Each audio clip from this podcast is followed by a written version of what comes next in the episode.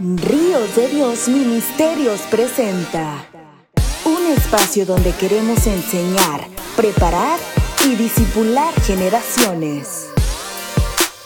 Traído por el pastor Rigoberto Ríos. Con ustedes. Reflexionando a tiempo.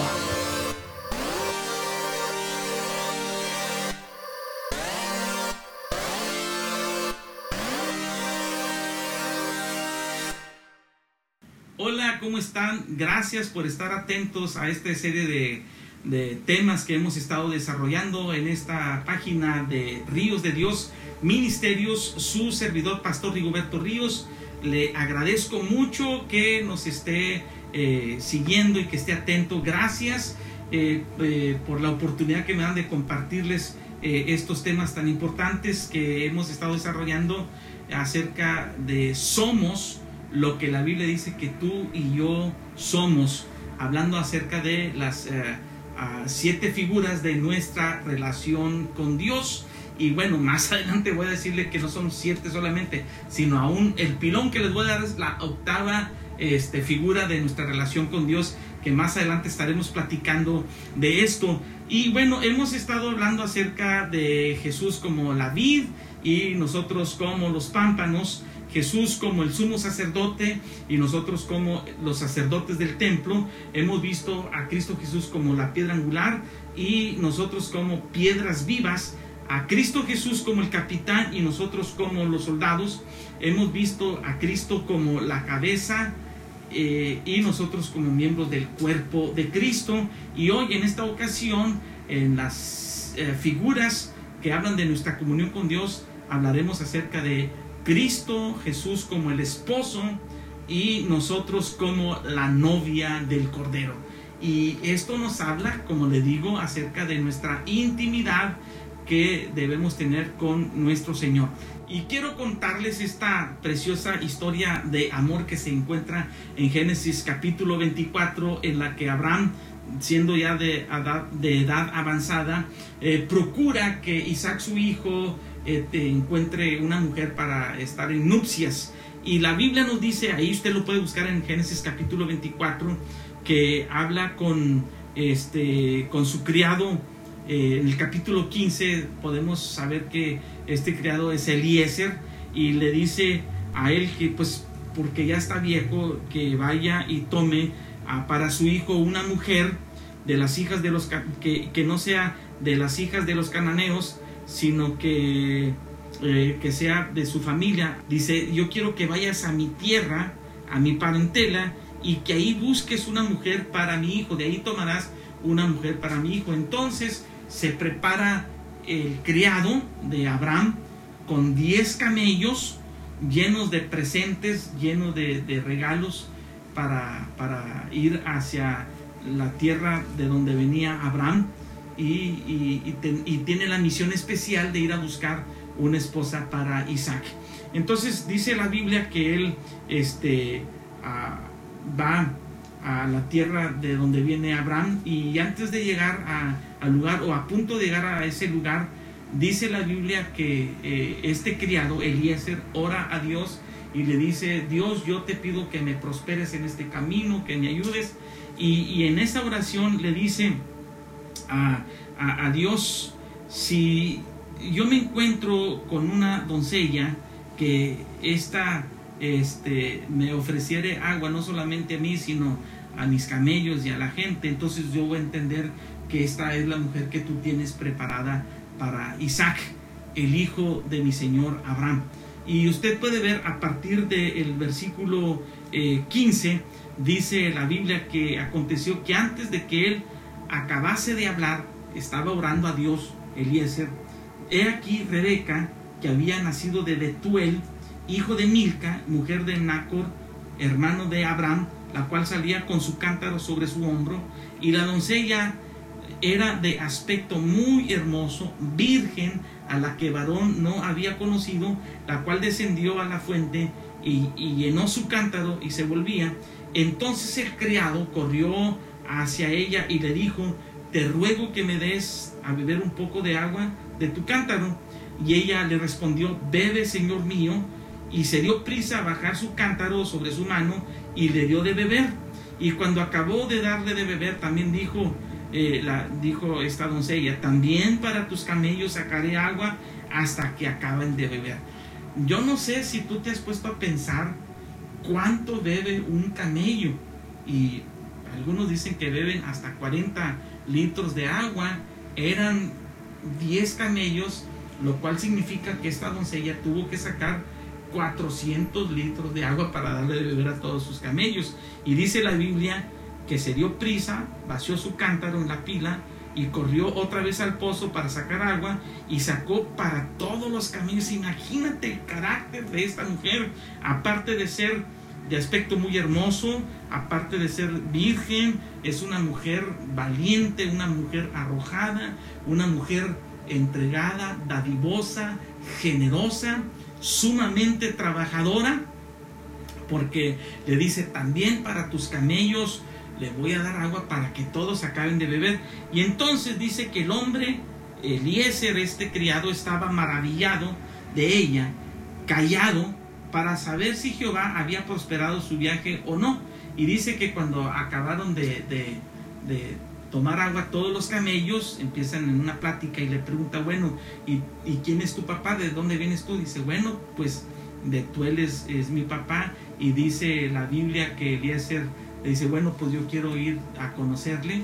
Y usted conoce la historia. Eliezer eh, le platica a la familia, al papá y, al hermano de, Rebeca, le platica eh, acerca de cuál es la razón de este viaje y le dice, pues vengo de tierras lejanas y Abraham, mi señor, me envió para conseguirle una mujer a su hijo a Isaac. Y luego dice que le da todos los presentes, las joyas, la ropa, todo lo que traían estos 10 camellos llenos de presentes para la familia. Y usted se ha de imaginar cómo quedaron eh, Betuel y su familia con los ojos abiertos, la boca abierta. ¡Wow! Por todos los presentes que traían estos camellos. Y luego le dice, entonces, pues yo vengo a pedir la mano de, su hija. Y el papá le pregunta a la hija, bueno hija, ¿y tú qué opinas acerca de esto que tú estás viendo y que estás conociendo? ¿Tú quisieras irte para desposarte con, con Isaac, eh, el hijo de Abraham?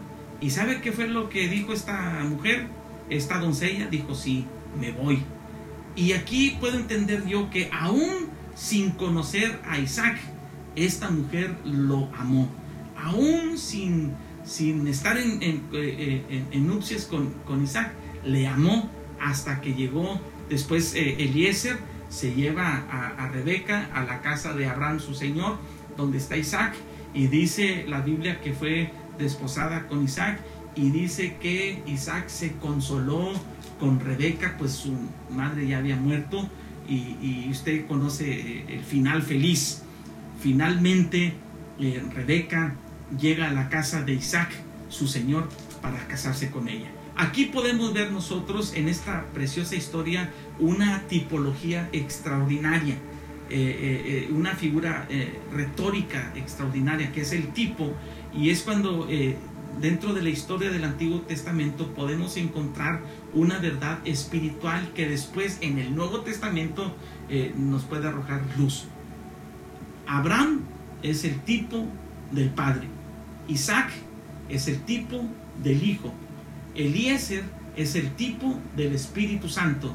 Y la doncella, Rebeca, es tipo de la iglesia. Los camellos son tipos de los dones que el Espíritu Santo le ha dado a la iglesia. Entonces, podemos ver en esta historia de que Abraham le pide a Eliezer que vaya a buscarle esposa para eh, su hijo Isaac, llevando estos 10 eh, camellos de presentes, nosotros podemos encontrar esta verdad espiritual extraordinaria.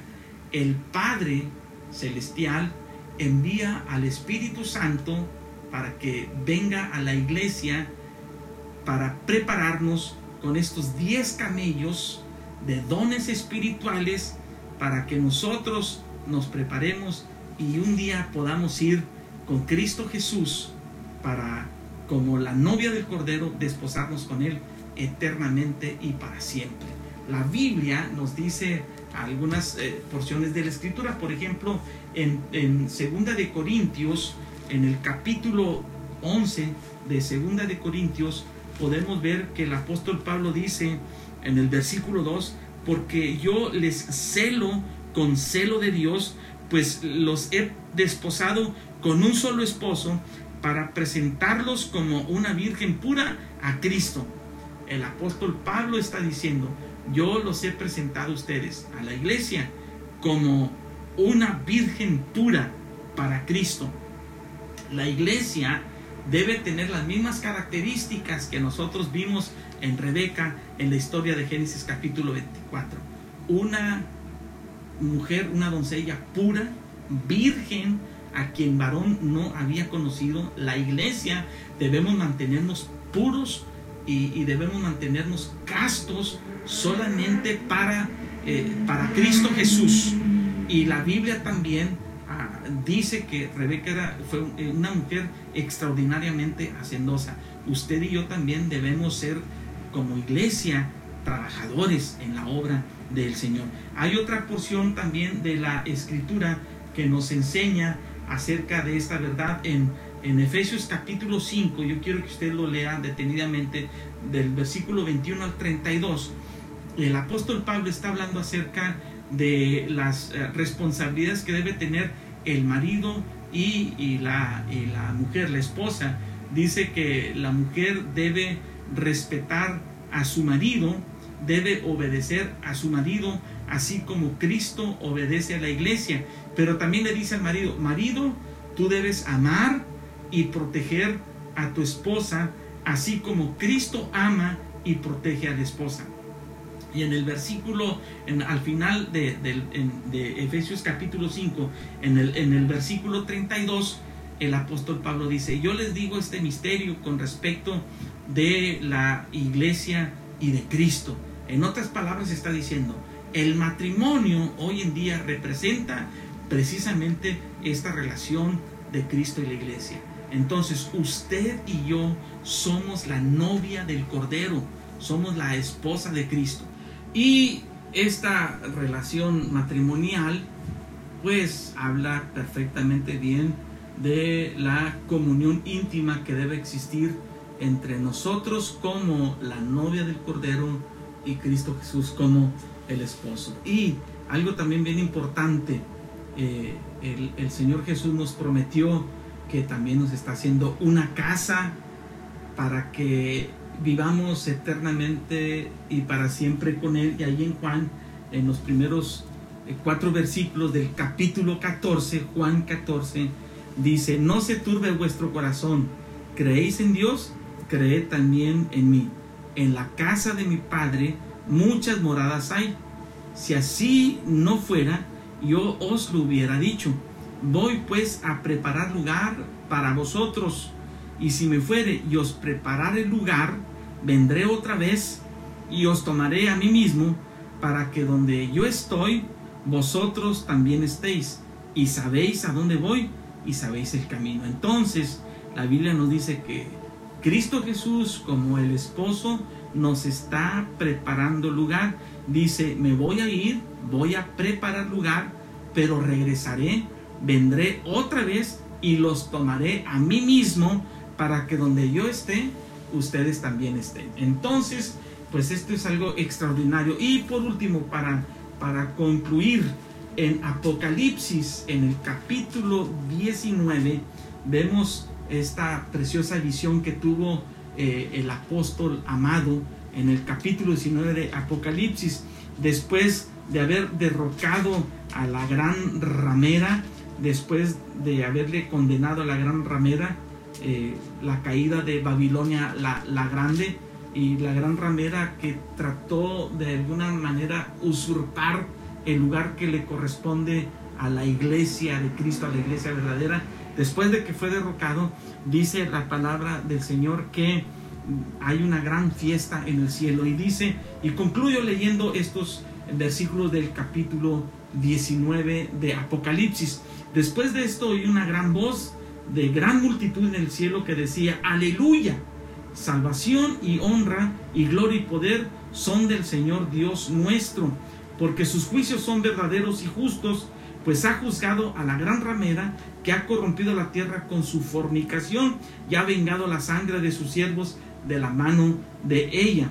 Otra vez dijeron, aleluya, y el humo de ella sube por los siglos de los siglos. Y los veinticuatro ancianos y los cuatro seres vivientes se postraron en tierra, adoraron a Dios que estaba sentado en el trono y decían, amén, aleluya. Y salió del trono una voz que decía, alabad a nuestro Dios todos sus siervos y los que le teméis, así pequeños como grandes.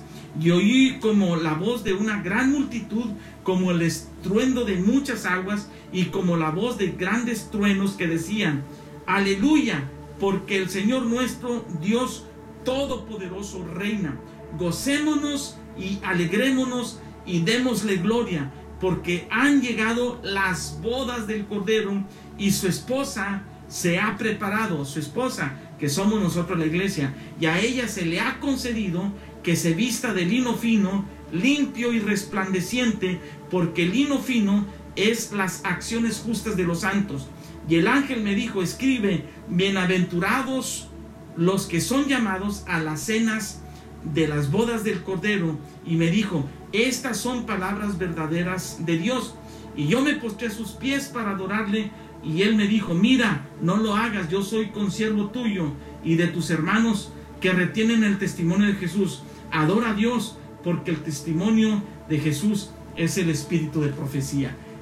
Pronto estaremos gozando eternamente y para siempre con nuestro Señor Jesucristo. Tú y yo, como la novia del Cordero, debemos prepararnos para estar un día en las bodas del Cordero. Preparémonos estemos dispuestos siempre a estar en una intimidad, en una comunión con, con nuestro Señor Jesucristo. Y así como aquella hermosa historia, aquella vieja historia de Génesis capítulo 24, el Padre ha enviado al Espíritu Santo para que tú y yo, como la novia, nos enamoremos de Cristo Jesús, el esposo, para un día estar eternamente y para siempre con Él. Muchas gracias y le damos gracias a Dios también. Padre, gracias. Te pedimos que nos ayudes a prepararnos como la novia del Cordero, porque un día estaremos para siempre celebrando con nuestro amado Señor Jesucristo. Padre, te pedimos que nos des a cada uno de nosotros la oportunidad de trabajar, que nos dé la oportunidad de prepararnos, de santificarnos y estar listos para que un día el Espíritu Santo nos levante y estemos eternamente y para siempre con nuestro amado Señor Jesús. Gracias en el nombre de Jesucristo. Amén. Tú y yo somos hermosos delante del amado, porque somos la novia del Cordero. Que Dios te bendiga.